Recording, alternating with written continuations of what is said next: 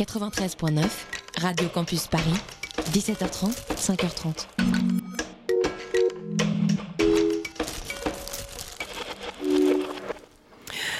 C'est parti pour Histoire 2, la dernière de la saison. On est ensemble jusqu'à 22h30. And I always ask my mother, I said, Mother, how come is everything white?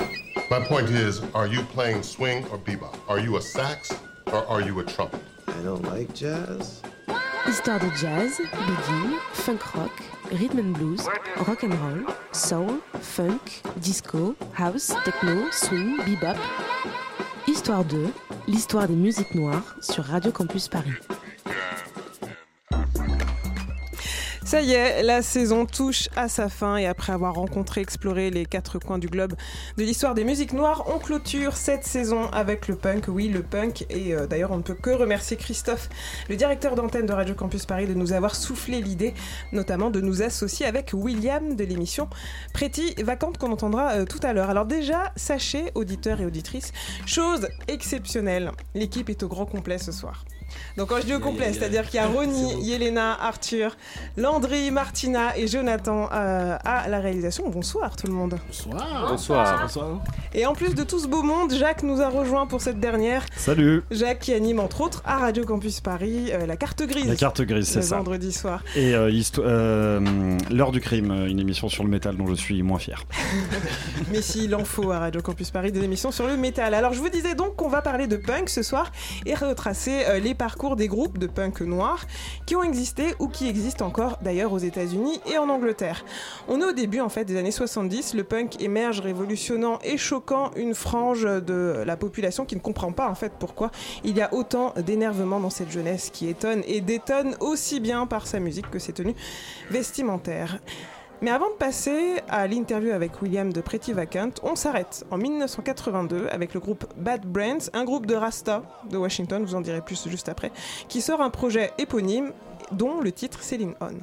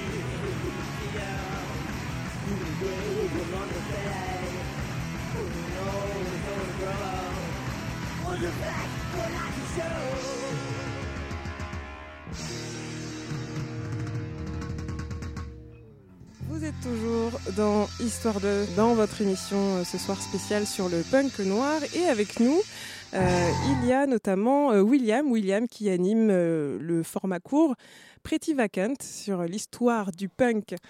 Bonjour à vous. C'est la seule émission d'ailleurs de Radio Campus sur Je l'histoire. crois que c'est la seule émission punk. Après, j'ai vu un podcast traîner, je sais pas s'il est toujours actuel, mais, mais c'est la seule émission sur le punk. Et il y avait pas, enfin, il y a des émissions sur le garage l'année dernière qui pouvaient aller un peu sur le côté punk de temps en temps, mais vraiment que sur le punk, ouais, c'est la seule. Ben, chouette initiative en tout cas. On invite bien sûr les auditeurs et auditrices à écouter euh, tous les podcasts qui sont disponibles sur Merci. la page web de Radio Campus Paris. Alors on va commencer ce soir. Tu es un peu notre invité spécial, spécialiste des, euh, du punk et du punk noir. Alors on va commencer peut-être par une première euh, question. C'est déjà est-ce que tu peux nous définir ce- ce que c'est le punk? Alors, euh, alors, ça me paraît difficile un peu à définir le punk euh, selon, selon. Il y a eu plusieurs époques, il y a eu plusieurs acteurs dans le mouvement. C'est un mot qui est devenu assez euh, galvaudé aussi. Mais du coup, je vais le définir selon, selon moi. Pour moi, c'est avant tout une collision. Le punk, c'est une énergie musicale qui rencontre un corps qui reçoit cette musique et du coup, un transfert d'énergie s'opère. Le punk est avant tout un ressenti qui est vécu par le corps avant d'être vécu par l'esprit pour moi. Ça commence d'abord par des vibrations. Euh, après, le punk euh, souvent a été associé à une musique euh, en colère, une musique euh, violente. Pour moi, c'est plutôt une musique qui régule la tristesse. Alors, quand tu es un peu déprimé, un espèce de, vu que c'est une espèce de condensé d'énergie très très court et très, très intense, pour moi, c'est vraiment un truc de régulation de tristesse. Et euh, d'un point de vue euh, de l'histoire de, l'histoire de, la musique, euh, c'était aussi une volonté de renouveau, du coup, de rejeter la musique savante, la musique trop technique, de rejeter la virtuosité qu'il pouvait avoir dans le rock psychédélique, des influences de la musique hippie ou du blues des années 60 et 70, et rejeter aussi la musique paternaliste, quoi, la musique des parents, quoi. Donc c'est une volonté de renouveau, de se réinventer. Et il y a aussi l'idée de, euh, de rendre accessible la musique à toutes les classes dans le punk. Il y avait un fanzine de punk qui s'appelle le Sniffing Glue, qui sur leur première couverture avait mis les tablatures de trois accords de guitare. Ils avaient écrit après, maintenant vous pouvez former un groupe. Et plein de groupes se sont formés euh, à travers, euh, après ce truc. Donc c'est vraiment aussi une musique, du coup, qui rend accessible à tout le monde, du coup, pour les marges. Donc il y avait autant de corps disloqués, de gens très moches, de travestis, de transsexuels, de blacks, de minorités asiatiques aussi, euh, de pauvres, beaucoup de pauvres, beaucoup de prolos. Donc c'est avant tout euh, une musique euh, faite par les marginales et pour les marginaux. Voilà, mar- marginaux, ouais. Mais il y a un aspect compliqué. politique aussi, du coup, enfin contestataire. Il y a un aspect politique contestataire, mais qui n'a pas été présent partout, en fait. où- Qui a été présent, oui, il y a le côté euh, le punk anarchiste, le punk un peu, un peu nihiliste. Après, c'était dans le fait de s'organiser sans les labels, le fait de, enfin, sans les gros labels, et le fait de s'organiser tout seul, qui est là un geste poli- politisé, quoi. Le fait de s'affranchir euh, des, euh, des grosses entreprises et des gros labels. Tu parlais tout à l'heure des fanzines, c'est vrai qu'il y a aussi cette logique de do it yourself euh, dans le punk. Ouais. Bah c'est ça, c'est le fait de, de, de tout faire soi-même, donc faire son propre vêtement, faire son propre disque, euh, juste ce que je disais tout à l'heure, sans, sans label, et le do-it-yourself. Aujourd'hui, s'il doit rester quelque chose du punk, on parlait en antenne de est-ce que le punk existe toujours, qu'est-ce que c'est le punk aujourd'hui Je pense que c'est l'esprit de do-it-yourself qu'il y a dans plein de festivals, chez plein de labels, chez plein d'organisations de soirées euh, un peu partout, qui est euh, l'esprit l'esprit punk qui reste aujourd'hui. Ok, très bien. Euh, alors peut-être qu'on peut entrer directement dans le vif du sujet et te demander peut-être quelle est la place finalement du punk noir, puisque ce soir on parle donc de punk noir, dans justement cette histoire du punk? Alors en fait, euh, il n'y a pas eu beaucoup de groupes 100% 100% black. Euh, je pense qu'il y avait, il y a toujours eu, en tout cas dans le public punk, beaucoup de noirs qui venaient, surtout à Londres. Euh, Londres étant une ville qui était à l'époque, donc fin 77, euh, 78, euh, très influencée par le reggae, où il y avait énormément de reggae. En gros, les punks et les, rastas faisaient face et traînaient ensemble et traînaient dans les mêmes clubs. Donc dans le public, on avait beaucoup de blacks. Après, sur les, sur les groupes, il n'y en a pas eu beaucoup. On peut citer le groupe... euh, donc ça, c'est plutôt proto-punk. C'est le groupe euh, Def qui, euh, qui était à Détroit. Donc Détroit, déjà une ville assez importante pour le rock. Parce qu'il y avait MC5. il y avait les Protopunk, c'est quoi? C'est punk avant l'heure, c'est Ouais, ça c'est ça, exactement. Proto-punk, c'est punk avant l'heure. Euh, eux, c'était trois frères euh, black, du coup, qui, euh, qui étaient de Détroit, ce que je dis, ce que je me répète, pardon. Et, euh, et du coup, qui se sont mis, à influencés par, euh, par certains groupes assez agressifs qui faisaient du garage, se mettent à faire du rock. Ce qui était assez rare pour des blacks à l'époque, parce que euh, les musiciens de cette communauté étaient plutôt dans la soul, le disco, ou de la funk, ou du jazz. Quoi. Il n'y avait pas beaucoup, depuis la mort de Jimi Hendrix, à part dans certains trucs de blues, il n'y avait pas tant que ça de musiciens blacks qui faisaient du rock, du rock agressif comme ça. Et, euh, et du coup, ils s'appelaient Def, donc évidemment, ils ont eu très peu de succès à l'époque, c'était complètement invendable. Ils ont fait quelques démos de, de sons vraiment très agressifs, il n'y a aucune touche psychédélique dedans, c'est, très, très nerveux, il n'y a quasiment pas de solo de guitare, ou alors ils sont presque avortés, ils sont très, très, très rapides. Et, euh, ça a beaucoup influencé, euh, je pense, le punk. Après, les journalistes adorent dire que c'est les parrains du punk, c'est le premier groupe punk du monde. Euh, tous les ans, ils trouvent un nouveau premier groupe punk du monde. Donc, euh, en tout cas, c'est clair qu'ils ont énormément influencé le punk et que c'était, euh, ils avaient tout, tout de ce qui est devenu le punk après. C'est-à-dire qu'ils étaient très jeunes, ils avaient entre euh, 18 et, et 20 ans. Ils étaient frères, ils étaient très énervés et ils appartenaient à une minorité. Donc voilà. Et puis ils avaient l'esprit aussi, parce que j'ai lu, je crois qu'ils avaient justement refusé de changer de nom. C'est ça Oui, oui. aussi qui a joué contre eux. Oui, c'est ça. En fait, euh, ils ont refusé de changer de nom. Ils ont fait quelques, je pense, euh, concerts, mais en restant quand même à Détroit, donc en restant auprès d'une petite euh, communauté. Et euh, ils se sont séparés en 76, je crois, au moment où justement le punk commençait à naître au CBGB à New York et commence à arriver en Angleterre euh, avec les Sex Pistols et Malcolm McLaren. Donc ils sont vraiment arrêtés. et c'est un label, alors je sais plus comment s'appelle le label, mais je crois que c'est un label de Chicago qui a retrouvé les démos, qui a tout, qui a tout ressorti en 2009, je crois.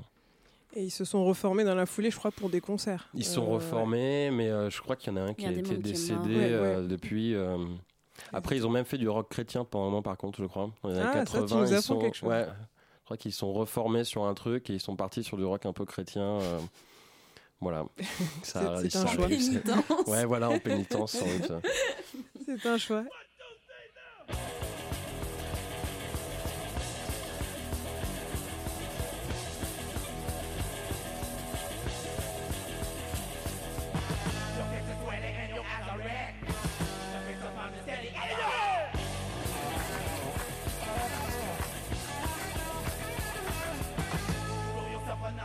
grass.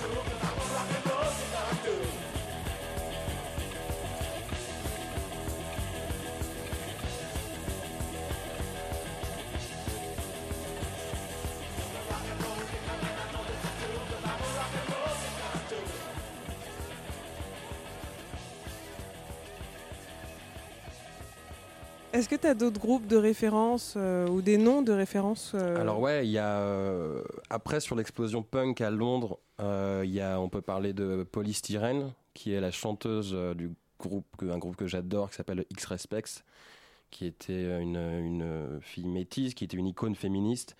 Son père était éco- écossais, sa mère était écossaise et son père somalien. Donc voilà, elle a fait elle a fait un album qui s'appelle Germ Free Adolescent qui, qui est vraiment unique, c'est vraiment une espèce de brûlot punk d'une violence euh, incroyable. Et euh, ils ont remplacé les solos de guitare euh, par des solos de sax. Ce qui n'existait pas trop dans le punk avant. Après, c'est devenu un espèce de d'identité punk, un peu les solos de sax avec les berrues, en tout cas avec le punk français, il y avait beaucoup de sax tout le temps. Donc la pauvre a fini bipolaire par contre, est morte d'un cancer du sein, je crois, il y a quelques années. Euh, il y a eu Polystyrène, donc du coup X-Respects. Et en revenant aux États-Unis, il y a deux groupes. Donc il y a un groupe assez connu Euh, je vais en parler en, en second temps. Et il y a un groupe beaucoup moins connu qui s'appelle Pure Hell, euh, avec un nom très cliché d'album qui s'appelle Noise Addiction. Donc eux, c'était un peu des caricatures. Donc pareil, c'était quatre blagues de Philadelphie, euh, assez caricaturaux dans, l'allure punk, des cheveux très colorés, un peu glam, avec... euh, il y en avait un qui avait une camisole de force, des blousons en cuir, des bracelets à pic jusqu'au coude. Enfin, vraiment dans la mode punk euh, jusqu'à la caricature.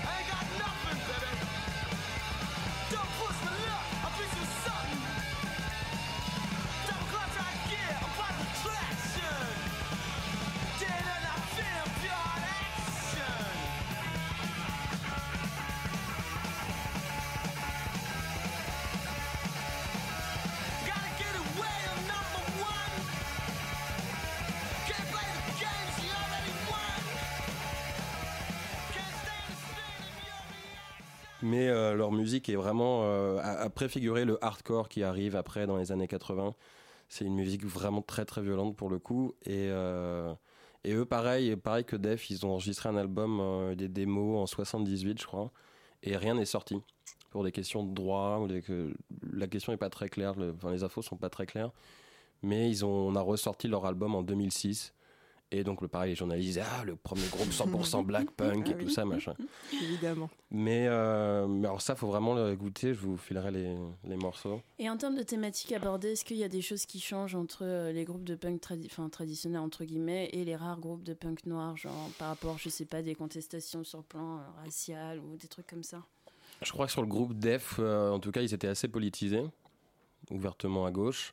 Euh, Pure Hell, euh, c'est. Ils parlent de, de, de, de bruit, de, se droguer, de meufs, d'aller vite, euh, enfin, de chansons punk assez clichés, quoi. Ce qui est intéressant, c'est le son qu'ils ont, qui va beaucoup influencer le punk hardcore, tel que Black Flag, tel que euh, Dead Kennedys ou ces groupes-là, et notamment, donc on reste encore aux États-Unis, euh, Bad Brains. Bad Brains qui, euh, pour le coup, eux sont des grands icos. Le guitariste est un très très très grand guitariste et qui eux euh, mélangeaient, euh, mélangeaient reggae, dub et, euh, et punk hardcore. En 82, c'était peut-être le groupe qui jouait le plus vite de, de l'époque, en tout cas aux États-Unis. Oui, ils voulaient, ils voulaient choquer les riches qui, qui avaient oublié l'émotion. Je cite, ce qu'il y avait écrit sur leur album. Quoi. Ils recherchent l'émotion. On est toujours dans ce truc du coup de, de pulsion et d'émotion chez, chez les punks, qui sont des grands romantiques en fait, je crois. Et, euh, et alors eux, euh, ils auraient, pareil, alors ils ont eu quand même un certain succès aux États-Unis, mais ils auraient été aux- en Angleterre où le reggae était s'influençait vachement avec le punk et, et tout ça se mélangeait. Ils auraient, ils auraient, je pense, ils seraient encore restés encore plus longtemps, quoi. Ils auraient une carrière encore plus longue. Ah, donc c'est déjà un beau panel de, de groupes au final. Et puis sur le dernier point que tu viens de dire, peut-être qu'on peut rebondir dessus. Euh, c'est vrai que pour dire, pour préciser aux auditeurs, il y a le Roxy Club à Londres Oui. Qui a justement euh, mélangé les deux styles un petit peu reggae et punk. Ben, euh, il y a le Roxy Club et je crois qu'il y avait surtout Don Letts qui faisait partie du, qui était un disque de jockey euh, qui, faisait passer beaucoup de groupes euh, au Roxy Club et qui lui a beaucoup influencé le, a beaucoup influencé les punks sur le fait de commencer à faire du reggae. C'est-à-dire qu'il tournait avec les Clash, c'était un vidéaste aussi. Il a tourné pas mal avec les Clash, il filmait leurs concerts. Et c'est lui qui a un peu influencé les Clash dans leurs chansons reggae qu'ils ont pu faire euh, à différentes époques de leur carrière. Et il a aussi beaucoup influencé euh, Johnny Rotten, le chanteur des Sex Pistols. Quand euh, Johnny Rotten s'est séparé des Sex Pistols, il est parti en Jamaïque avec Don Letts. Et ils ont écouté énormément de dub là-bas. Et en revenant en Angleterre, ils ont formé le groupe Public Image Limited, qui est pour moi un des meilleurs groupes, tout simplement, dans l'histoire du rock. Qui est un groupe post-punk et qui font des chansons de 10 minutes qui mélangent du punk, mais aussi beaucoup de dub avec une basse euh, très présente. Et euh, l'influence de Don Letts, là, est, euh, est très importante. Chez les punks anglais, en tout cas. Moi, non, pour élargir, je me demandais qu'est-ce que un féru de punk comme toi pensait d'un D'une appellation comme Afropunk aujourd'hui, est-ce que c'est une vaste plaisanterie ou est-ce que ça a une quelconque légitimité? Qu'est-ce que t'en penses? Euh, non, je pense que c'est légitime. Après, je pense que c'est surtout une appellation encore euh, de journalisme. Il en faut des fois pour, euh, pour euh, catégoriser certaines choses et pour savoir de quoi on parle. Mais un festival comme Afropunk, on est d'accord qu'au final ça a plus grand chose à voir avec Bah, le en punk. tout cas, non, ça n'a pas grand chose à voir avec le punk, quoi. Mais comme comme il y a écrit comme Zara fait des t-shirts Ramones, quoi, ouais, avec écrit punk avec des paillettes dessus, voilà, c'est ça a été rattrapé. Après, le punk a toujours un rapport avec le compliqué avec l'argent, euh, la mode et les labels, et les gros labels.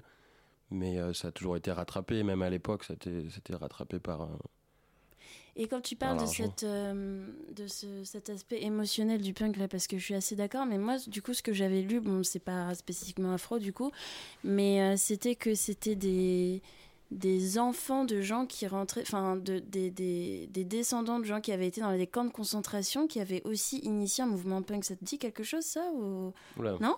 Non, des Parce que- descendants. euh, Ouais, ouais, ouais, des descendants. Parce que justement, pour, euh, enfin, face à cette, euh, face à des parents qui étaient, enfin, une détresse parentale en fait, et qui avaient absorbé un peu le truc, avaient décidé de, bah, de créer ce genre de musique, quoi. Mais, enfin, j'ai des Je- références là, je les ai pas, Ah, mais bah, je veux jamais bien- entendu. Je veux bien savoir, mais j'ai jamais entendu ça. Après, euh, après non, mais du coup, c'est quoi les enfants de, de ces gens-là s'ils sont nés, euh, ils Ben- sont ados dans les années 70 Voilà, ou- c'est ça. Ouais, c'était ça. Bah, peut-être du coup en Pologne ou peut-être. euh, non, en. Angleterre. Non, en Angleterre, En vraiment. Angleterre, ouais. ouais. Ah non, Ouais, j'avais ouais. pas entendu parler Non de ça. Mais je suis curieux, du coup, ça tu attises ma curiosité.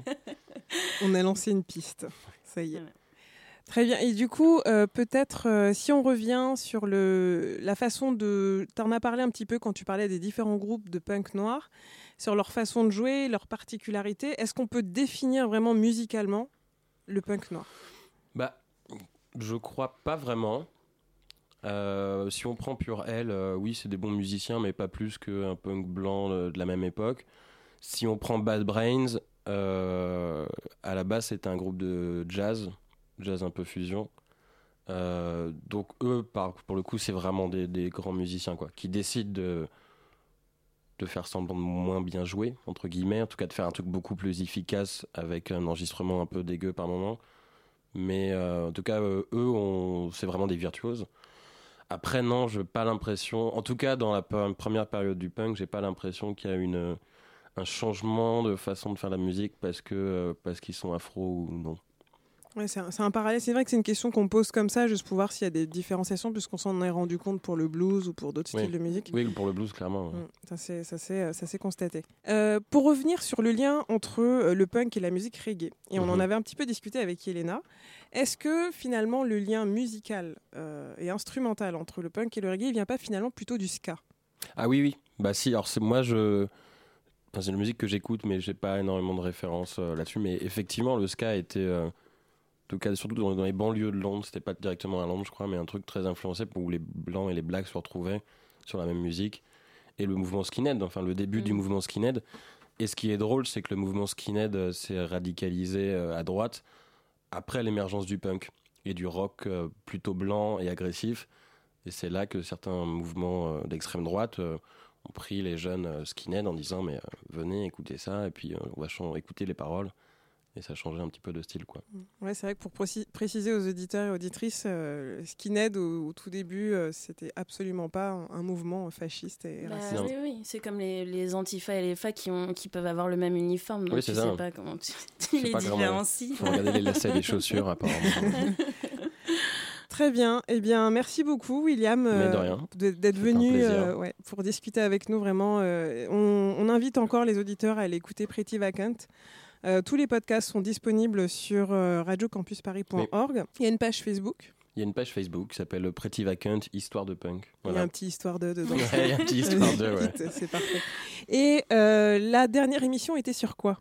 La dernière émission était sur le mouvement No Wave, qui est un mouvement qui est apparu à New York, qui au début était un mouvement très bruitiste, très noise, et en fait après qui s'est mélangé. En gros, New York à la fin des années 70, début des années 80, il y a le hip-hop qui arrive, il y a la disco qui se mélange à la funk et qui rencontre le punk, et tout ça crée des espèces de morceaux incroyables euh, qu'on catalogue de No Wave.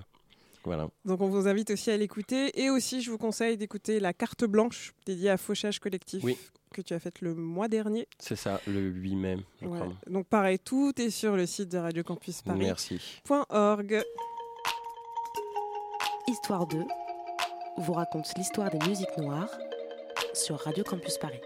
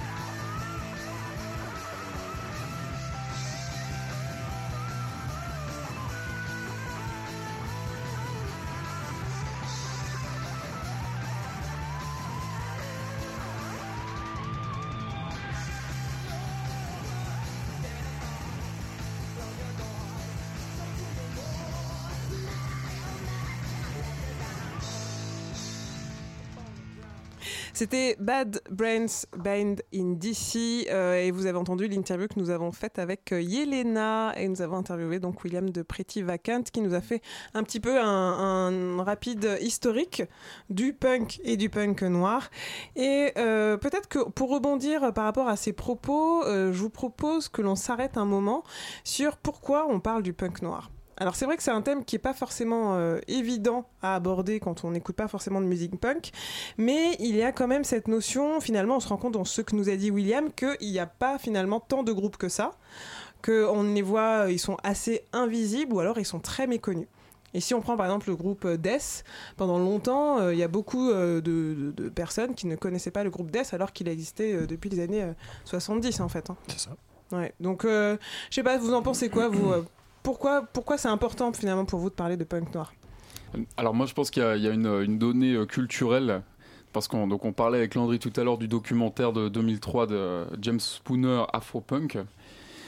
Donc dans ce documentaire, nous étions autour d'une tasse de thé tous les deux, nous parlions de ce documentaire. Et donc les, les artistes punk expliquent souvent qu'en fait eux-mêmes ils, euh, ils vivaient dans des milieux de blancs. Ils, ils vivaient en fait leurs voisins, écoutaient euh, Iron Maiden, écoutaient euh, Metallica, écoutaient que des musiques en fait qui qui était justement de la culture euh, américaine blanche. Et donc, en fait, peut-être quelque part, on est le produit de sa culture. Mm.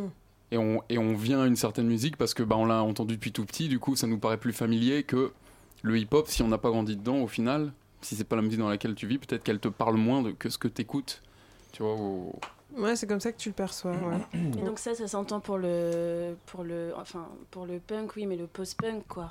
Après, c'est vrai que c'est une question par rapport euh, aux années 60, plutôt fin des années 60, années 70. Je pense que malheureusement, c'est que clairement, il y a des musiques qui sont entre guillemets racisées en fait, et où on- il était difficile dans des- quand on quand on évoluait dans des milieux où tout le monde écoutait de la soul et tout le monde faisait du R&B. C'était que c'était ça, les musiques de la famille, les musiques du milieu, etc c'était difficile de se démarquer. Je pense que c'est pour ça qu'il y a plein de groupes qui ont été méconnus parce que c'était, ben, on en faisait à la limite avec les copains dans la cave, mais c'était pas, c'était pas une fierté, c'était pas une, une musique qui était adoubée par le milieu forcément. Et ça, Mm. c'est, c'est compliqué à assumer dans un contexte où déjà Il y a donc il y a une, enfin il y a quand même euh, bon, si on parle des États-Unis un contexte même si on n'est plus en pleine ségrégation enfin un contexte de racisme fort et où donc du coup pour euh, enfin le fait de se démarquer de la sorte en faisant de la musique de blanc c'est pas forcément bien connoté quoi. Mm. Je pense que ça peut jouer quand même.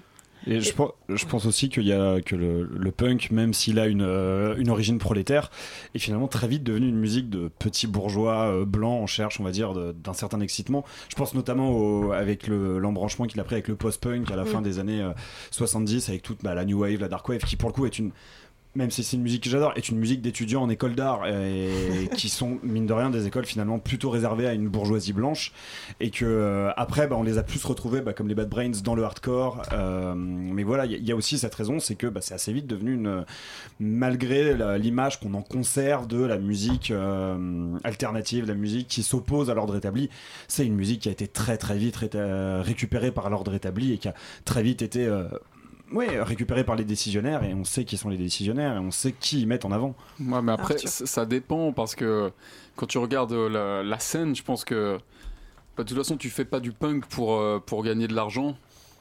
C'est pas, c'est pas une musique qui est rentable. Tu vois, on parlait, je demandais à Martine est-ce que tu connais un groupe de punk italien? Elle, m'a- elle m'a toisé du regard et elle est partie. voilà, comme toujours. Mais attends, peut-être que la scène cas, italienne, voilà. c'est super, c'est justement qu'elle la connaît pas. Oui, c'est ça, non, mais c'est marquant, tu vois, on, on connaît pas. Moi, je veux dire, tu me demandes un, un groupe de punk français actuel, pareil, tu vois, je, je te rendrai l'appareil.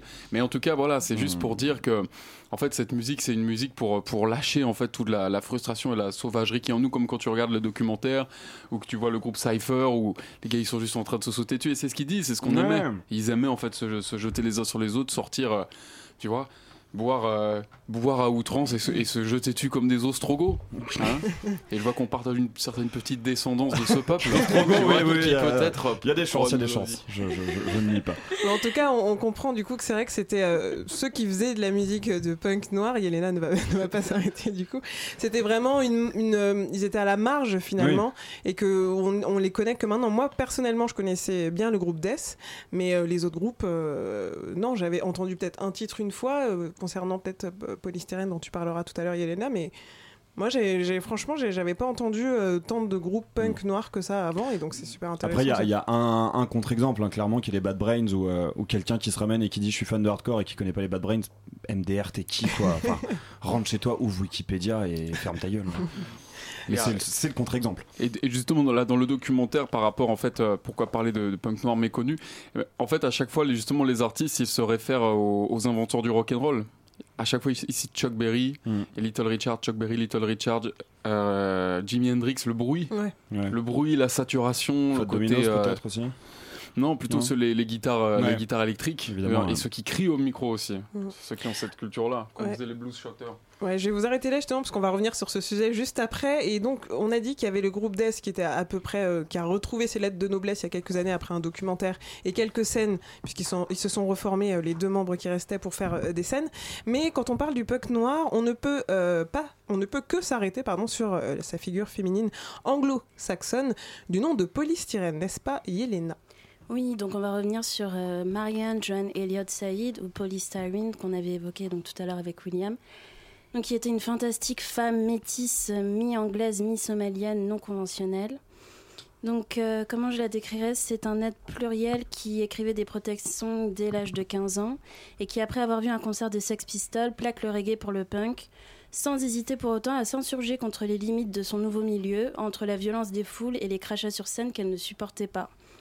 Elle est enfin convaincue qu'elle n'a pas besoin d'être signée pour faire de la musique et s'évertuera à y défendre une cause féministe où les filles ne s'imposent plus d'être belles pour être vues, mais peuvent se contenter de l'ouvrir et gueuler bien fort même avec un appareil dentaire. Lorsque son groupe X-Respect sort l'album Jam Free Adolescence, Polystyrene n'a que 18 ans. L'acuité de son regard sur les inégalités sociales mêlées à des visions dystopiques parfois prophétiques l'inscrivent irrémédiablement dans la lignée douloureuse des artistes écorchés vifs engloutis par un système antagoniste à leur pureté d'âme. Un jour, lors du- lors d'une tournée, elle se fait violer et choisit de ne le dire à personne. C'est la fin de l'innocence. Polly se rase la tête pour se purifier. Elle voit des ovnis roses et sent les objets se briser quand elle les touche. À l'hôpital, ne sachant rien de son agression, on la diagnostique à tort comme schizophrène et on lui annonce qu'elle ne pourra plus travailler. Dans les années 80, elle intègre le temple Krishna pendant 5 ans, donne naissance à une fille, recherche le sens de la vie entre dépression et bipolarité, et enregistre son premier album solo, Translucence. En 1995, X-Respect se reforme brièvement pour quelques concerts. Ce soir, replongeons-nous dans un de leurs morceaux iconiques, Oh Bondage Up Yours, qui sous ses fausses allures de cris gri- grivois SM incite les femmes et tous les opprimés à se libérer de leurs chaînes, certaines datant de l'esclavage, d'autres du patriarcat, d'autres encore du capitalisme, pour ce qui reste en nous d'inatteignable qui ne courbera point. Repose en paix, Marianne. Some people think little girls should be seen and not heard, but I think, oh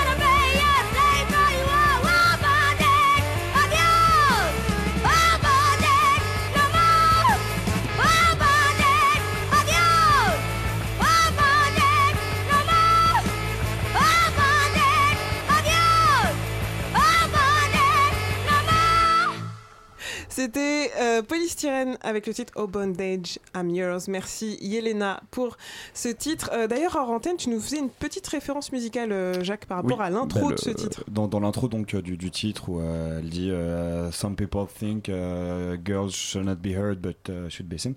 Euh, Ça a été samplé dans euh, un morceau des Petrol Girls, qui est un groupe de, punk hardcore euh, féministe euh, anglais. Et l'album est sorti récemment et c'est vachement bien. Comme quoi, voilà, les Voilà. grands esprits se rencontrent. Bah oui, enfin après je pense que pour n'importe quel Riot Girls, euh, Polystyrene c'est une référence. C'est une quoi. référence, C'est- bien sûr. c'est Comme les Bad Brains pour quelqu'un qui dit aimer le hardcore. Ouais. On ne pouvait pas ne, donc ne pas euh, parler d'elle. Et euh, d'ailleurs, euh, Polystyrène, elle vient donc euh, de Brixton, de Londres. Et c'est dans cette ville qui, euh, qui a eu un petit peu un lieu phare, un lieu d'effervescence, euh, notamment de la musique punk, à savoir le Roxy Club, qui a eu euh, également son, son équivalent euh, américain euh, à New York, le CBGC. CBJB. Alors, euh, je, je vais raconter un peu l'histoire. En fait, euh, William a déjà parlé de ça, mais euh, alors les CBJB était un club situé à Manhattan, New York. Son nom complet c'est CBJB and OMFUG, sigle de Country Bluegrass, Blues and Other Music for Uplifting Gourmandizer, soit en français c'est plus simple, Country Bluegrass Blues et autres musiques pour gourmandiseurs raffinés, où la gourmandise fait évidemment référence à une gourmandise musicale. Les CBGB voient les jours en décembre 1973 dans un quartier de New York euh, malfamé à l'époque. Il est ouvert par Illy Crystal et avec un espace de 370 mètres carrés, il est le plus grand bar du quartier ce qui rend possible donc de rassembler les fans de plusieurs genres de musique. Éléments de succès du bar sont surtout les prix modérés et le fait qu'il n'y a pas de service d'ordre. En plus, le public doit passer par les coulisses pour aller aux toilettes, ce qui brise un peu la frontière entre les musiciens et les spectateurs. À la moitié des années euh, 70, plusieurs groupes euh, préféraient jouer là-bas. À cette époque, les critiques commencent à parler du genre euh, punk rock et donc le CBGB Club est considéré comme les berceaux et les centres de la musique punk aux États-Unis. Quand l'anglais Malcolm McLaren, homme d'affaires, musicien et agent artistique, entre autres des Sex Pistols, passe par les CBGB, il est frappé par le look de Richard L., le chanteur bassiste du groupe euh, Television zien. T-shirt déchiré, ces derniers ornés d'épingles à nourrice et cheveux hirsutes. McLaren voit dans ce t-shirt déchiré un symbole de sexualité et de violence qui fut l'origine de ce qui deviendra le style punk. À tel propos, pour bien comprendre les mouvements punk, il faut les replacer dans ce contexte économique et social de l'Angleterre de la deuxième mo- moitié des années 1970. Passé la mode de l'ère un peu hippie, les Anglais se rendent compte que non, l'Angleterre n'était pas devenue free Au contraire, elle était horrible et désespérée, sale et violente. Et hum, ces malaises trouvaient un, ex- un exutoire dans les mouvements punk. À la fin de 1976, les punk rock britanniques avaient acquis une réputation de violence. Le niveau d'énergie était plus élevé que celui-là des autres genres musicaux et pouvait s'avérer très, intimida- très intimidant pour les observateurs extérieurs à cette scène, alors assez petite et presque éso- ésotérique. Le résultat fut qu'à la fin de 1976, en Angleterre, il n'y avait pas de salle réservée aux punk et que les abonnés n'avaient nulle part où jouer. En 1977, les, Ro- les Roxy ouvrent ses portes dans un club gay de Covent Garden à Londres, dans un sous-sol réputé pour avoir été le scénario d'un meurtre à l'arme blanche. Grâce à la bouche à l'oreille, ce lieu devient ces lieux se- se- grâce à la bouche à l'oreille, ces lieux se retrouvaient très vite face à un succès improbable. Mais quelques mois plus tard, les loyers avaient augmenté et ils ferment donc déjà en avril 1977. Le CBGB de New York a aussi, lui, eu le même destin. À la suite d'une dispute portant sur les montants des loyers, les propriétaires des murs décident en août 2005 de ne pas renouveler les bails à Île et Cristal. Mais l'historicité de ces lieux CBGB reste, reste un fait. Certains meubles, euh, d'ailleurs, aujourd'hui, certains meubles de ces bars sont conservés dans les bureaux de YouTube à New York. Et à partir du 5 juillet 2012, existe à New York un festival annuel reprenant le nom de CBGB. Et là, je vous propose d'entendre tout de suite euh, un, morceau, All by Myself, de Johnny Thunders. On parlera après.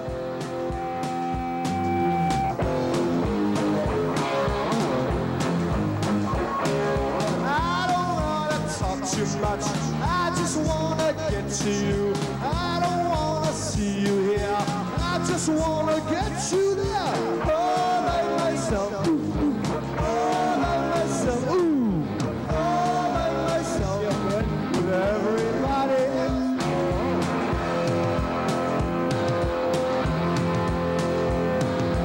I don't need no hall. I just want your overall. Look at your friends and what they do. Got to get inside of you.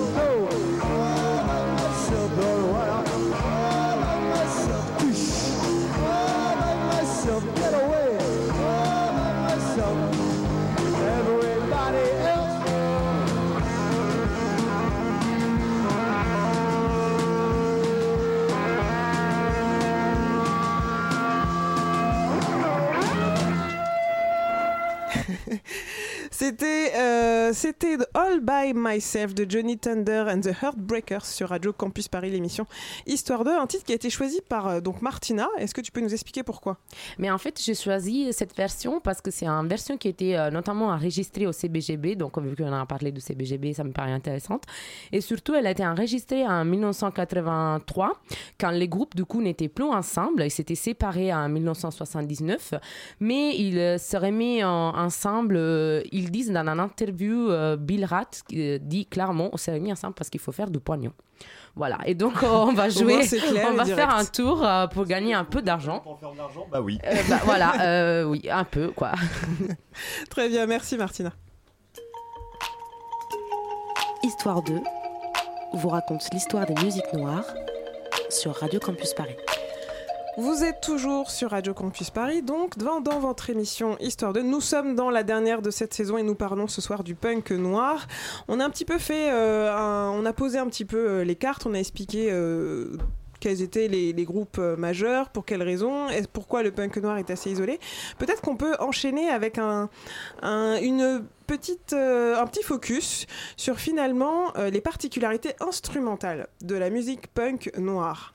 Alors je sais pas si, si vous le ressentez, mais c'est peut-être, euh, enfin moi pour revenir sur les Bad Brains, je trouve que vraiment il y a une patte qu'on euh, qu'on peut pas ignorer et qui est vraiment importante, mais je trouve que cette particularité instrumentale se fait plutôt par rapport au mélange des genres finalement. Je sais pas ce que vous en pensez, mais moi c'est ce que j'ai constaté quand j'écoutais les Bad Brains ou même le, le groupe Death. Alors moi je trouvais sur les Bad Brains par exemple que leur rythme il est très net par rapport à d'autres euh, groupes punk où ça peut être un peu plus fouillé. Je trouve qu'ils ils tapent toujours très juste, très bien. Bon après ça vient aussi du fait qu'effectivement ils avaient un niveau technique musical euh, plus élevé que la moyenne, mais on on va dire au niveau si j'avais des comment des particularités afro-punk à dire, c'est moi ce qui me ce qui me marque à chaque fois dans la rythmique, c'est qu'elle est elle est très nette, elle est très bien marquée. Donc après voilà, c'est c'est une esthétique qui m'a qui m'a légèrement touché, mais après je trouve que globalement ça se passe toujours avec les grosses guitares, les cris, Ouais. De les... toute façon, la musique punk, la base, c'est euh, la guitare aussi, hein, parce que. Euh, oui. La basse, non? Oui, oui, oui. Bah, le... Quand il y a Ouais. guitare, il y a basse. euh, Mais tout à l'heure, vous parliez, tout à... vous avez commencé un petit peu votre conversation par rapport aux riffs de guitare euh, des groupes. euh, que... Est-ce que finalement, il y a une façon de jouer qui est quand même différente ou pas? Ou est-ce que vous l'avez ressenti? Vous pouvez tout Pas à du fait tout, dire, je ou- trouve qu'il y y a non, les power non, chords, il y a la je- ouais, c'est ça, L'esthétique je- est strictement la même. Après, je pense que c'est dans les, dans les paroles que tu vas retrouver euh, plus ou moins comment, des revendications. Donc, dans le afro-punk pour les États-Unis, il y aura le côté. que euh, même si c'est des gamins qui traînent, euh, donc euh, comme on le disait tout à l'heure, dans des quartiers blancs, donc avec une culture blanche, ça reste probablement des gamins qui ont, une, euh, qui ont avec leurs parents une culture plus jazz, plus soul, plus, enfin plus donc musique euh, afro, euh, afro-américaine ou afro-descendante, s'ils sont. euh, et donc ils ont peut-être forcément dans cet ADN, enfin Mm. dans leur, leur façon de concevoir la musique, bah euh, le- ce qu'ils ont écouté quand ils étaient gamins, et du coup il y a peut-être un sens du groove qui est plus hérité des, des, des, des, des musiques bah, afro-américaines ou afro-descendantes, plus un, un côté moins. euh, comment, comment je dirais euh, Moins ouais, fouillis, bordélique, Ouais, en même temps moins sûr, carré aussi Mhm. que les. euh, plus. euh, bah, plus vivante et plus chaude aussi que les. euh, que les, euh, que, que les, autres, groupes, que les ouais. autres groupes. Je- J'ai bien conscience que musique plus chaude, c'est assez dur à définir, mais des- je sais pas, il y On a y a- compris. Voilà. On non, a mais c'est saisi. vrai. Et ils ont souvent une meilleure production pour les groupes dégueulasses, je trouve. Et ça, aussi. je suis d'accord aussi. Leur son studio est meilleur que les groupes ça, ouais. euh, punk euh, blancs ou on va dire les punks traditionnels qu'on écoute. Ils sont, ils sont plus, c'est plus clean. Carrément, ouais. si, on écoute, bah, les, encore une fois, on y revient à Bad Brains, mais par rapport aux autres groupes de hardcore de la scène de Washington et de la scène de la côte Est, donc euh, Black Flag, ce genre de choses, dans les premiers, euh, dans les premiers enregistrements, les Bad Brains sont ceux qui ont le meilleur son et ceux, on sent qu'il y a une conscience du, du, du, du son un minimum. C'est ça. Moi, moi, je cite le groupe Soul Glow, qui est un groupe là, Ah actuel là, qui a sorti un album récemment.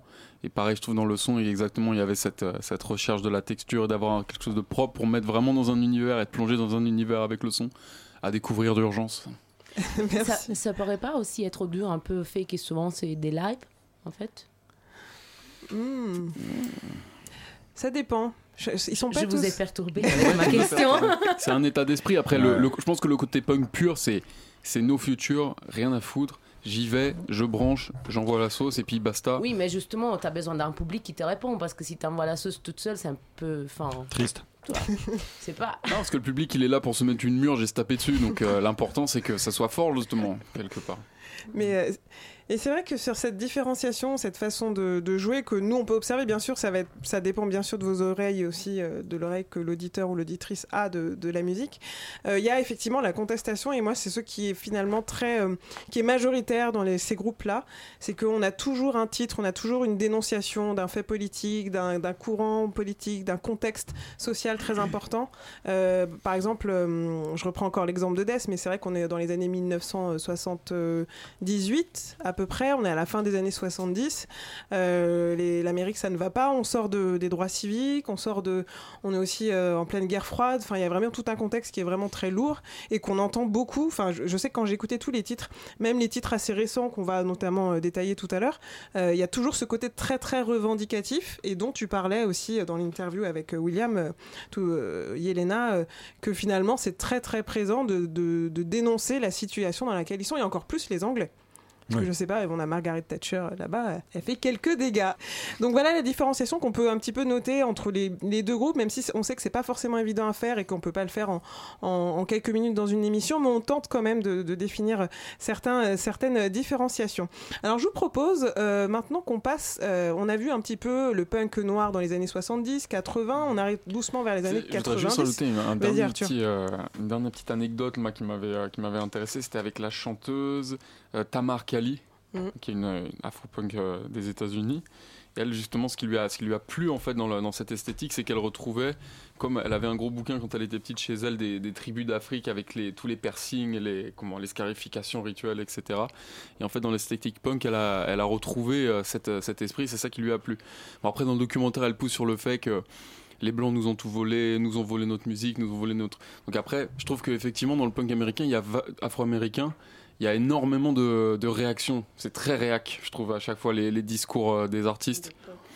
Donc euh, je trouve ça intéressant, c'est pour ça que j'aimerais bien comparer notamment avec les Anglais, avec d'autres euh, d'autres cultures, mais l'afro-punk américain, je trouve qu'il est hyper réac racialement sur euh, l'histoire, sur euh, l'esclavage, sur euh, le, le- comment ça s'appelle, appropriation culturelle, etc. Ouais, l'afro-punk contemporain, précisons-le, parce que c'est pas le cas de groupes comme justement Def ou Ouais, Bad voilà, pas- effectivement, C'est pas la ouais. même Ouais, chose. le contemporain. Et justement, je vais juste rajouter que justement par rapport à cette, à cette différenciation au niveau musical, bah, ça paraît peut-être cliché, mais en fait, c'est juste que je trouve que, bah, chez, en fait, c'est que la, le, la musique comme vecteur, euh, en tout cas aux États-Unis, chez les Noirs américains, la musique c'est quelque chose d'essentiel. C'est un moyen, d'e- c'est le premier moyen d'expression pour moi. C'est vraiment, enfin, et donc du coup, il y a un respect du son. Et donc même si on Ouais. décide de prendre les guitares et de jouer fort et de et de gueuler, ben on le fait de manière propre en fait. C'est Ouais. ça que je dirais. Enfin, c'est- vraiment ouais. ça. Mm. Bien C'est- sûr, ouais.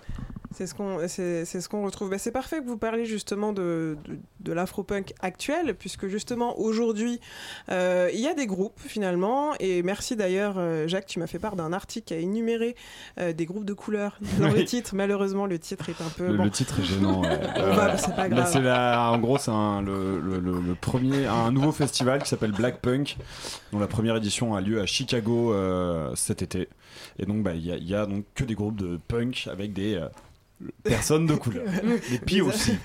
des, euh, des Afro-Américains donc et Voilà. c'est vrai que il y en a euh, il y en a et donc, on va vous faire un petit panel euh, dans cette deuxième partie d'émission, et c'est Ronnie qui va euh, commencer avec notamment le groupe Death Grip. C'est ça, le groupe Death Grips, Death Grips donc, qui est fondé en 2011 par euh, Zach Hill, le batteur et producteur, et Stephen Burnett, alias MC Ride. Tous les deux sont voisins dans une rue de Sacramento, en Californie. Donc ils se font rapidement remarquer par leur sonorité brute de décoffrage, alliant beat hip-hop, musique expérimentale et batterie punk. Comme l'explique Zach dans leur interview chez Pitchfork, L'inspiration de notre musique vient de nos sentiments humains. Nos sentiments sont primaires, c'est pour cela que nos drums et beats sont également primaires, pas de superflu. Dave Grips a déjà sorti 6 albums, une mixtape et 3 EP, ce qui montre la grosse production et leur inspiration. Ils se font d'ailleurs vite remarquer par Epic Records après la sortie de leur mixtape Ex Military, sorti le 26 avril 2011. Ils publient successivement, successivement 4 albums en 3 ans, The Money Store, No Love Deep Web, Government Plate et un double album The Power That Be. Je vais d'ailleurs faire un petit focus sur ce double album qui a été le premier où j'ai découvert Death Grips. Donc le premier intitulé Niggas on the Moon est entièrement produit par Zach Hill et sample que la voix de la chanteuse islandaise Björn. Le second, Jenny Death, est un disque plus traditionnel du groupe. Malgré les très bonnes critiques sur leur double album, les deux compères ne sont pas satisfaits du rendu et décident de faire un break d'un an. Le groupe se réunit en mars 2016 avec un, avec un EP appelé Interview, puis sort quelques semaines plus tard leur cinquième album Bottomless Pit et Year of the Stitch en 2018. Dave Grip, c'est aussi la controverse. La pochette de leur second album, No Deep Web Love, est la photo du pénis du batteur Zach Hill en direction où il est écrit dessus le titre de l'album. Donc, euh, Sympathique. après cette expérience, je ne vous dis pas, Epic Records les a virés par le military. Il est très cool à avoir en vinyle. Donc, autre controverse, durant l'été 2013, le groupe a fait plusieurs no-shows, c'est-à-dire qu'il ne s'est pas présenté pour leur concert. Ce qui a, à une soirée, amené à un début de pugilat dans une salle de concert à Chicago. Les spectateurs, fous de colère, détruisant la scène. Mais leur musique et leur controverse résument bien la façon de vivre du groupe. Comme le dit MC Ride, faites-le comme vous le ressentez, tout ce que nous faisons, c'est ce qu'on ressent. Et c'est ce qu'on continuera à faire, nous ne suivons pas les mouvements, nous avançons notre propre rythme vers l'avant. Alors tout de suite, on va s'écouter Bling Not Really, qui donc euh, qui vient du, de leur album euh, Niggas on the Moon, qui paru en 2014, c'est ça, et qui on entend le sample de Beyond donc euh, en fond.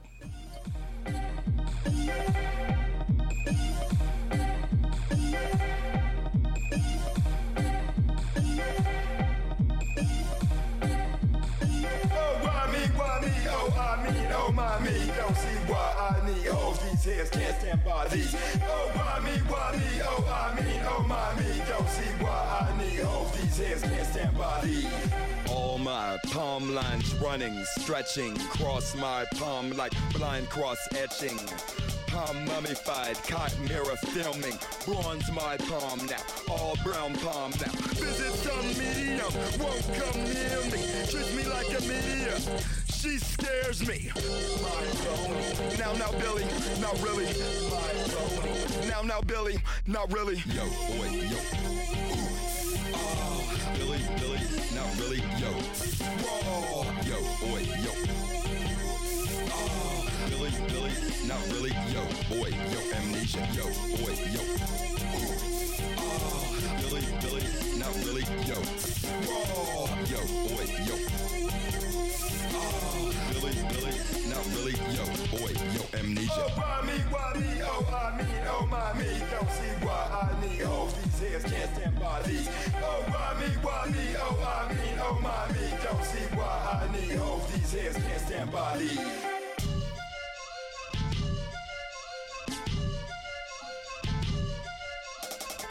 Movement after sudden movement, deja vu abductee, sucky, sucky, sticky, psyche touching, so many sensory. Dripping, dripping, dripping, splashing, splashing, happening. Already, now, now, Billy, not really. Oh, why me, why me, oh, I me, oh, my me. Don't see why I need. Oh, these heads can't stand by these. Now, now, Billy, not really. Now, now, Billy, not really.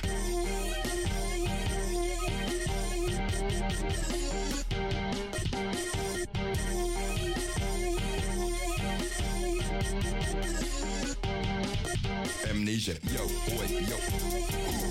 Oh, Billy, Billy, not really, yo. Whoa, yo, boy, yo.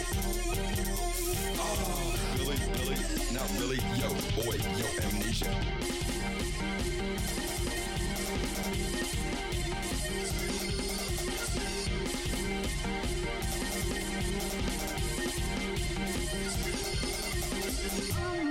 Ah man, tsunami feral, get barreled in other worlds. No handed, sea of pearls, buried in frozen cherry curls. Ah man, Herzog shooting solitaire. Tear, no hands, Savoy Nova Shaka glare. Zulu somnambulist slayer, flicker my wrist, ooh shit, ooh, ah ooh shit. Phantom licks, crude licks, I'm in island exclusive. Flick of my wrist, ooh shit, ooh, ah ooh shit. Flick of my wrist, oh shit, ah, I'm not shit.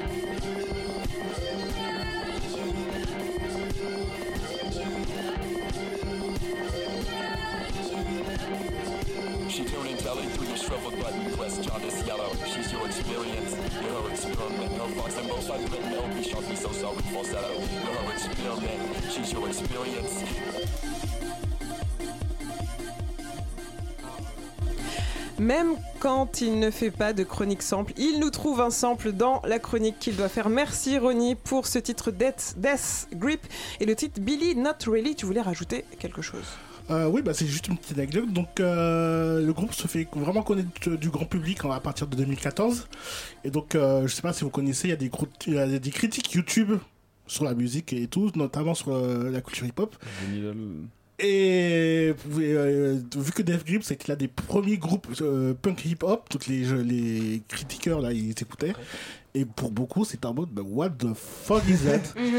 Ils étaient choqués.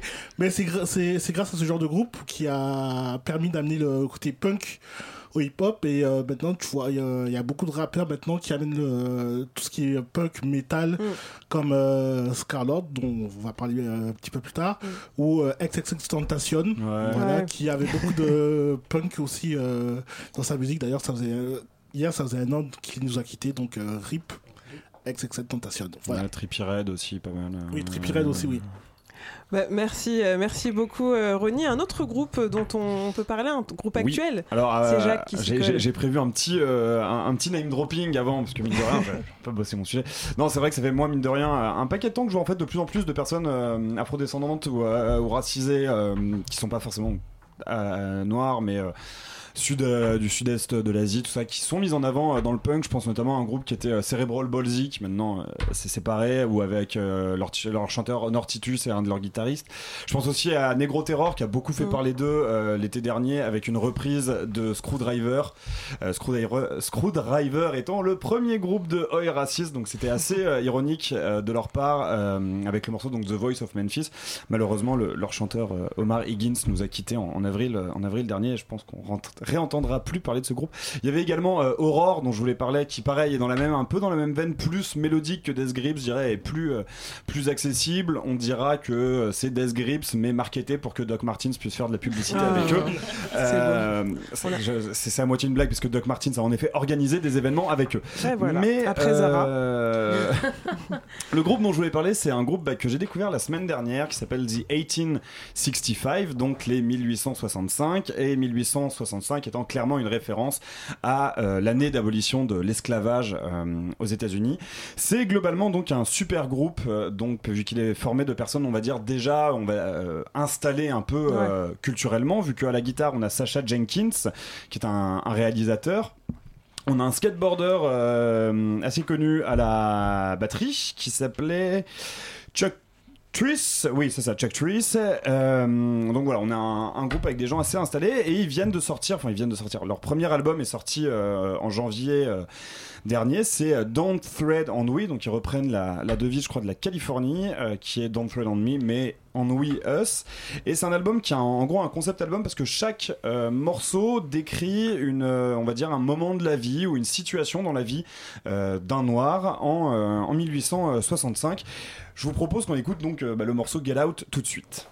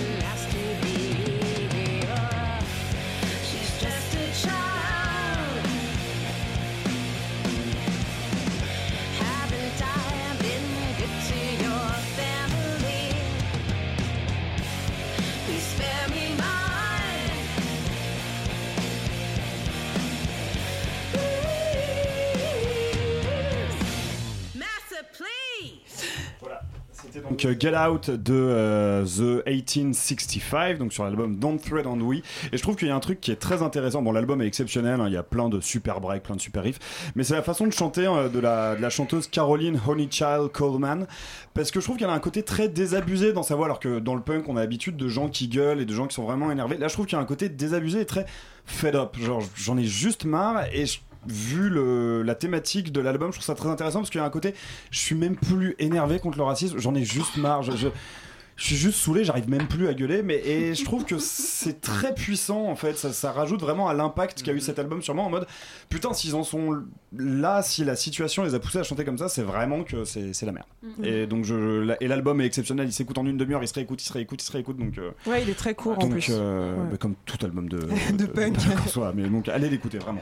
Merci euh, Jacques. On va passer tout de suite au festival Afropunk, puisqu'on a, on l'a beaucoup évoqué comme ça par bribes, tac tac tac, dans, dans cette émission euh, ce soir. Et euh, pourtant, il y en a des choses à dire, Landry, sur ce festival. Et oui, et oui, c'est un festival Afropunk donc qui a vu le jour en 2005. Il a fait, euh, il a vu le jour, pardon, grâce à James Spooner, qui est un tatoueur américain, qui est auteur du documentaire Afropunk The Rock and Roll Nigger Experience, qui est sorti en 2003, et du manager anglais Matthew Morgan. Donc eux deux, eux deux décident de créer un espace culturel afro- afro-punk où la population noire américaine pourrait s'exprimer librement. Le but est de, casser les clichés euh, sur les minorités, surtout à cette époque, et surtout de prouver que, euh, surtout de prouver au peuple blanc, dira-t-on, que euh, les noirs peuvent euh, s'amuser dans un cadre bien précis et ne pas déborder. Non mais c'est vraiment ce qui. Ah non, je vous assure, hein, c'est pas moi. Enfin, c'est Mathieu. euh. C'est ce que dit le communiqué de presse. voilà. non mais c'est vrai, enfin bref. Et donc euh, la première édition, donc elle va le jour en mai 2005 à Brooklyn Academy of Music, donc c'est à Brooklyn. Euh, c'était gratuit. Et euh, c'était un petit échec, on va dire, vu que ça réunit que 250 personnes. Comme quoi, hein. Quand on voit maintenant que ça réunit plus de 60 000 euh, festivaliers sur une, sur une année. Voilà, C'est ça pas a bien mal. évolué. Ouais. Donc en 2008, euh, le festival s'étend et euh, laisse, euh, pardon, James Spooner laisse sa place à Jocelyn Cooper. Et donc là, c'est une, on rentre, pardon, on va avoir des artistes qui vont être beaucoup plus ouverts, variés. Il y aura des styles différents. Il y aura de la place donc euh, hip-hop, rap, électro. On va retrouver des acteurs comme Tyler the Creator, Kate Ranada, Public Enemy, Solange, J.I.D., Lenny Kravitz aussi est passé. Euh, voilà. Erika. Ouais, Eric Carvalho, exactement. D'Angelo. Euh, mais Matthew Morgan explique euh, ce renouvellement parce que car nous présentons toutes les musiques noires euh, tant que les artistes ont de l'attitude. Voilà. Euh, Sinon, c'est le deuxième plus grand festival à New York. La première édition à Paris euh, a eu lieu en 2015. Et donc, euh, ce festival Afropunk se trouve dans plusieurs villes, à Atlanta, donc Paris, Brooklyn, Johannesburg, dans, en Afrique du Sud, et euh, il y a eu aussi une à Londres. Ouais, c'est vrai, Londres, il y a eu. euh, C'était l'an dernier, la première ou pas? Ou il y a peut-être deux ans, je crois. C'était euh, l'année dernière. Ouais, d'accord. Très bien. Merci Landry pour ce Paris, focus. Paris, Paris l'a eu avant Londres. Ouais, je, ouais, je Ah, crois. yes. Mais pour revenir sur ce festival, il a été racheté. Je, je dois- Il a été racheté, il me semble. hein. Parce que l'idée de départ, Ah l'idée de départ, c'était ce que tu disais. Ouais. Cooper, ouais. Ça a bien évolué. Ça a bien évolué. Et d'ailleurs, si on regarde la programmation des 13 et 14 juillet prochains à Paris, on a vraiment de tout. Comme tu disais, on a plusieurs styles, mais on a quand même quelques groupes qui sont euh, à consonance punk, Euh, notamment. Alors j'ai appris qu'on disait Scarlord et non pas Scarlux. Hein et euh, aussi Samurai Shotgun. Je vous propose qu'on écoute un tout petit extrait pour vous, vous faire une idée.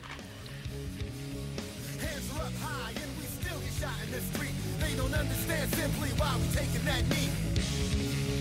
Oh, so you think we disrespecting the flag or something?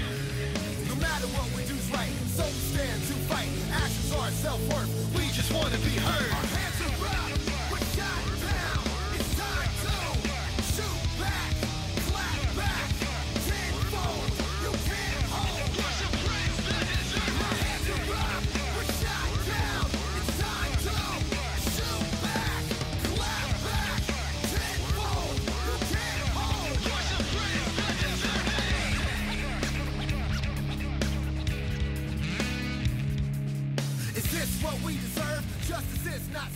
Vous venez d'entendre donc Samurai Shotgun qui sera programmé euh, au festival Afropunk à Paris et 13 et 14 juillet euh, prochain. Euh, pendant qu'on écoutait ce titre, Ronnie m'a dit qu'il avait un truc à rajouter sur Scarlord. Oui, bah en fait, Scarlett, juste avant de débuter sa carrière de chanteur, rappeur, enfin chanteur-rappeur, c'était un YouTuber en fait. Et Ah il bah. faisait euh, réaliser des clips et euh, on voit sa patte sur, les, sur ses clips, euh, notamment Heart, Heart Attack, qui est son titre le plus connu. Et donc, euh, dans le clip, il y a plein de références au punk, euh, à la culture noire et aussi au manga. Donc voilà.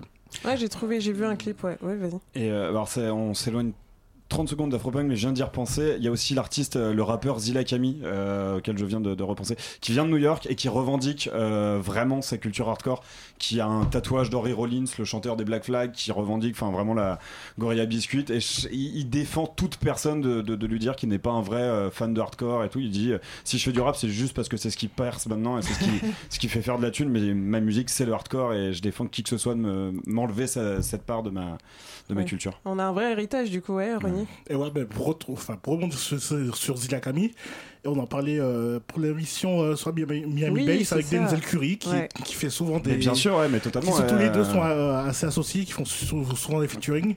Et euh, Denzel Curry aussi, il a une Oui, patte une vraie, punk euh, dans sa disco. Très bien, ben, merci pour tous ces, ces petits focus. Eh Et, euh, oui, Non, je voulais, je voulais juste dire, euh, en fait, il y a, y comme une ironie en fait dans tout ça, par, avec ce, un peu la, la com qu'ils font autour d'Afropunk, il faut laisser de la place euh, aux, aux minorités, leur musique, etc.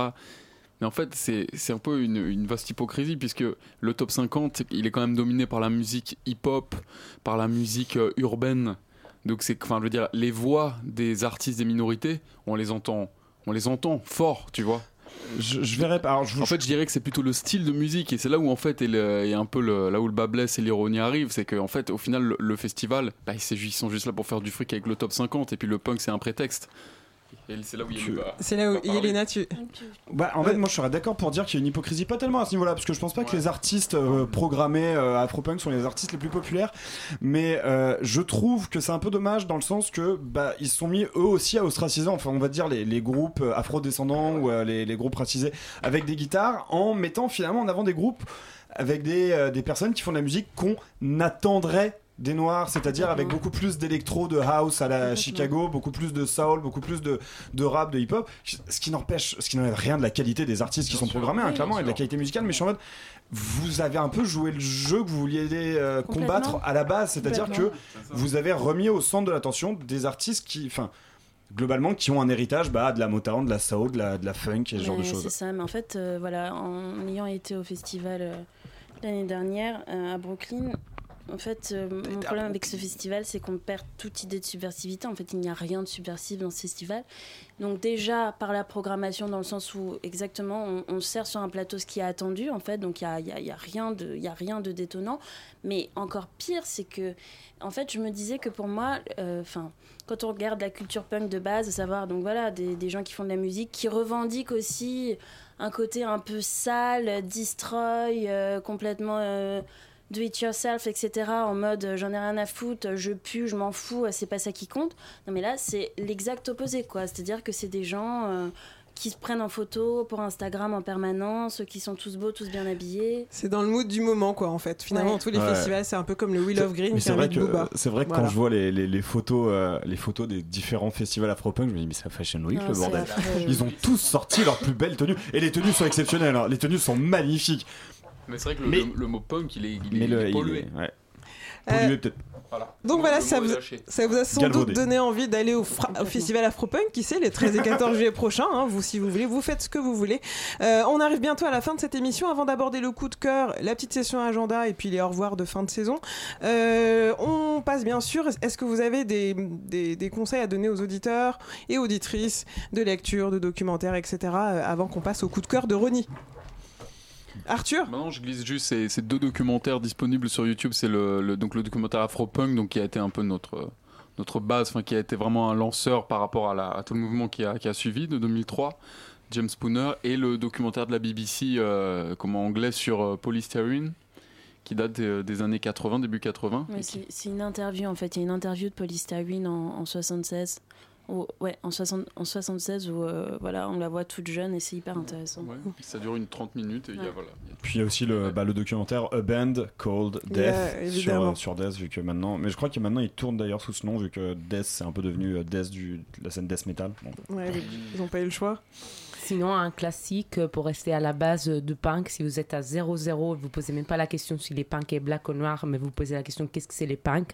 Alors vous allez lire les bouquins de Jean Sauvage, England, England Streaming, les Sex Pistols et les mouvements punk, édition Alia, voilà, les bases, un classique pour, euh, pour tout cela qui s'y met. La Bible. Et toi, Ronnie Ah ben, euh, pour venir avec euh, Mélina, euh, il y a un film sur le CBGB qui est sorti en Ah ouais. 2013. Donc voilà, c'est une, euh, c'est une euh, biographie sur euh, le fondateur euh, de la boîte. Très bien, ben j'espère que vous avez pris note. Dans tous les cas, ce n'est pas grave puisqu'on rajoutera toutes les références sur la page web du site radiocampusparis.org. Histoire 2 vous raconte l'histoire des musiques noires sur Radio Campus Paris. Euh, il nous reste 10 petites minutes pour aborder tout ce que l'on a abordé, mais surtout pour aborder le coup de cœur. Et cette fois-ci, c'est Ronnie qui s'y colle pour cette dernière de la saison. Bah, tu sais, euh, je suis le monsieur Sample, donc obligé, je vais parler d'un titre avec Ah, du sample.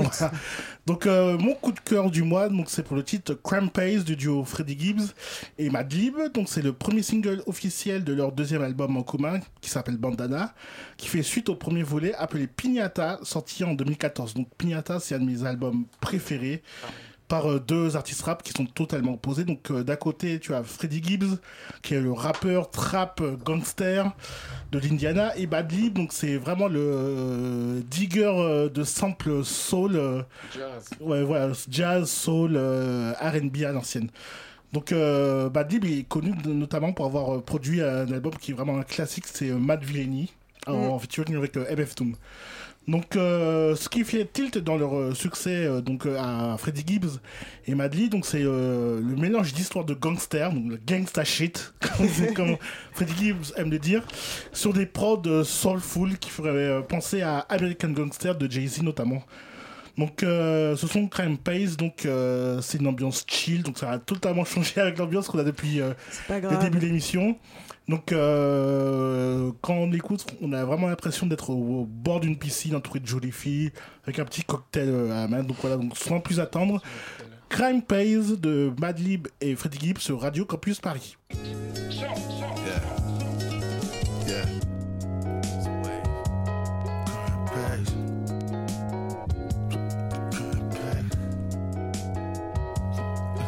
Yeah. Yeah. Crime pays. Chopping up the change, put cocaine in my microwave. Made it through my whole month with my lights out, I seen brighter day. Once this shit get knee high, boy, you living, you die by this game. Homeboy just called HIV, he living, he died by his soul. Have we ever hit the same bitch before? Ain't nobody know. Have we ever hit the same bitch before? When nobody business. Niggas be fucking these hoes and say fuck insurance and doctor visits.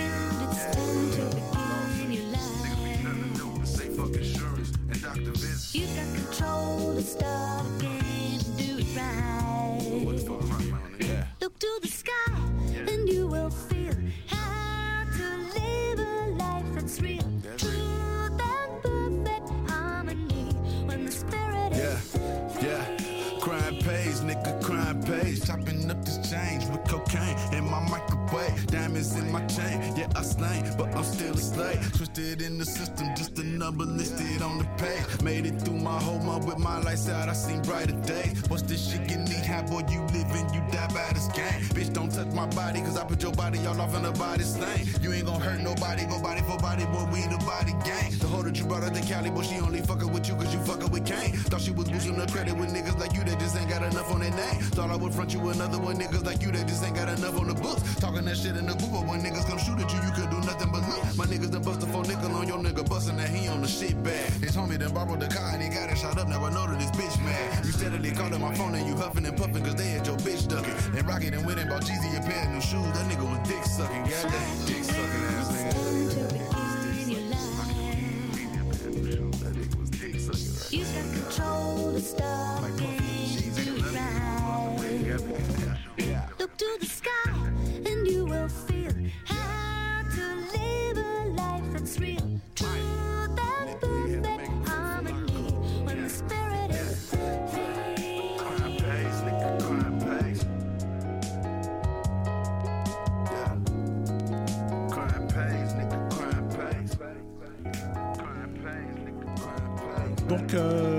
donc euh, l'album Bandana, euh, que j'attends donc il sort vendredi prochain le 28 juin. Et ils seront en concert le 28 octobre prochain au Yo-Yo, donc euh, comptez sur moi pour être dans la foule. Si vous voulez croiser Ronnie, le voir en chair et en os, eh bien, vous pourrez le croiser le 28 octobre prochain. Merci Ronnie pour ce coup de cœur. Euh, on approche de la fin de cette émission. Euh, on va aborder maintenant la, la rubrique un petit peu agenda, sachant que vendredi c'est un jour exceptionnel, puisque c'est la fête de la musique. Merci Jack Lang pour cette fête de l'été que nous pouvons célébrer gratuitement chaque euh, 21 juin. Sous la pluie. Sous la pluie. Oh non, il fera beau. On est, on, est, on, est, on est très optimiste, il fera très beau. Et est-ce que vous avez euh, des bons plans à conseiller aux auditeurs et auditrices? Arthur, tu joues? Oui, je joue, mais à Marnay-sur-Seine, fin fond du 77, vous êtes les bienvenus. Et c'est- très joli l'endroit où on va jouer, en plus à l'expressoir, là où la scène naît. Voilà, si vous êtes dans le coin, dans les pâturages, bah, c'est boire un coup. Qui dit ça Euh, Non, pas d'autres bons plans euh, Euh, bah pour euh, si il y aura Birds in Row groupe de post-hardcore très mélodique et très euh, déchirant euh, français qui jouera devant le East Side Burger alors c'est Ah un peu moins loin c'est euh, boulevard Voltaire Euh, vous n'avez que le métro à prendre et non pas la diligence c'est un avantage Et le 29 juin, la soirée de clôture de la Ah, saison mais- annuelle de Radio Campus Oui. Paris. merci Jonathan On l'a effectivement, ne pas oublier la soirée de clôture au pavillon des canaux. Euh, on a élu résidence là-bas hein, finalement. Euh, ouais, la soirée de clôture de Radio Campus Paris. Toi, Ronnie? Euh, bah, toujours lié au 21 juin, donc c'est euh, euh, bloc party antillaise qui Ouais. a euh, euh, à Ch- au Hall. Donc euh, juste à côté du restaurant euh, La Case pour ceux qui connaissent. Donc Mm. euh, bloc party, venez accompagner, venez à plusieurs quand même au cas où. Mais euh, voilà, ça sera musique euh, rap, hip-hop, euh, dancehall, reggae, raga. Voilà, pour toute la, la soirée et une bonne partie de la nuit. Et au Moulin de la Galette, il y a toujours Lulu qui chante. hein. Ah oui mais ça il n'y a pas besoin d'attendre le 21 juin quoi Moi, je voulais vous conseiller d'aller, euh, de passer un petit peu le, le périph. Ah non, attendez, j'ai commencé par Paris, c'est mieux. Je vous conseille la Electric Vibration Block Party qui aura lieu au quai d'Austerlitz, donc le vendredi 21 juin à partir de 18h sous le pont Charles de Gaulle. C'est notamment euh, organisé par Amy, euh, hosteuse que, que- qui a vraiment officié lors des dernières Call Me qu'on salue. Donc vous pouvez aller là, donc sous euh, le pont Charles de Gaulle, quai d'Austerlitz. Sinon, vous pouvez aussi passer le périph et aller à Cergy aux 12 colonnes, puisqu'il y aura le groupe afro-colombien et afro-futuriste Ghetto Kumbe euh, qui seront présents pour un DJ set avec d'autres artistes. Voilà, c'est noté. Et si jamais pendant ces vacances, euh, chers Parisiens et Parisiennes, vous, serez euh, par exemple en vadrouille sur la côte ouest de la France, et bien du côté de Paimpol, par exemple, il y a du 2 au 4 août euh, se déroule notamment le festival du chant de marin, ça peut surprendre dit comme ça. En fait, c'est un festival qui est né en 1989, qui, comme son nom l'indique, met à l'honneur les chants de marins et qui ouvre sa programmation sur les euh, musiques du monde également, les musiques des mondes, pardon. C'est mieux euh, de le dire ainsi. Et ainsi, vous pourrez retrouver Gilberto Gil, Jeanne Hadid, Flavia Coelho, Anno Haro, qui a d'ailleurs été interviewé et reçu dans l'émission Hémisphère Sound pendant la saison. Je vous invite à écouter le podcast. Il y aura aussi les frères Smith, que nous avons reçus en tout début de saison et aussi et notamment Femi Kuti. Euh, on peut dire que c'est de l'afrobeat et que la boucle est bouclée. Et lui sera sur scène le vendredi 2 août. On se quitte sur ce titre de Femi Kuti, Politicals in Africa. Euh, mais non sans dire merci aux frères Smith, à Blick Bassi, à Franck Nicolas, au Fanflure Brass Band, DJ Gone Crazy, au Cribish Crew, pardon, j'y arrive pas, et aux émissions concerts d'Hémisphère Sound euh, et Pretty Vacante d'avoir parlé, partagé et fait vibrer cette émission pour rendre compte de la richesse et de la diversité des musiques dites noires. Merci Ronnie, Martina, Yelena, Arthur, Jacques pour ta présence ce Merci, soir. merci à toi, Merci. un véritable À- honneur. Et à Jonathan pour la réalisation. On se retrouve la saison prochaine et en format un petit peu spécial pour cet été. Rendez-vous sur la page web de radiocampusparis.org et sur Facebook pour en savoir plus. Bonne soirée à tous. Bonnes vacances. Ciao. I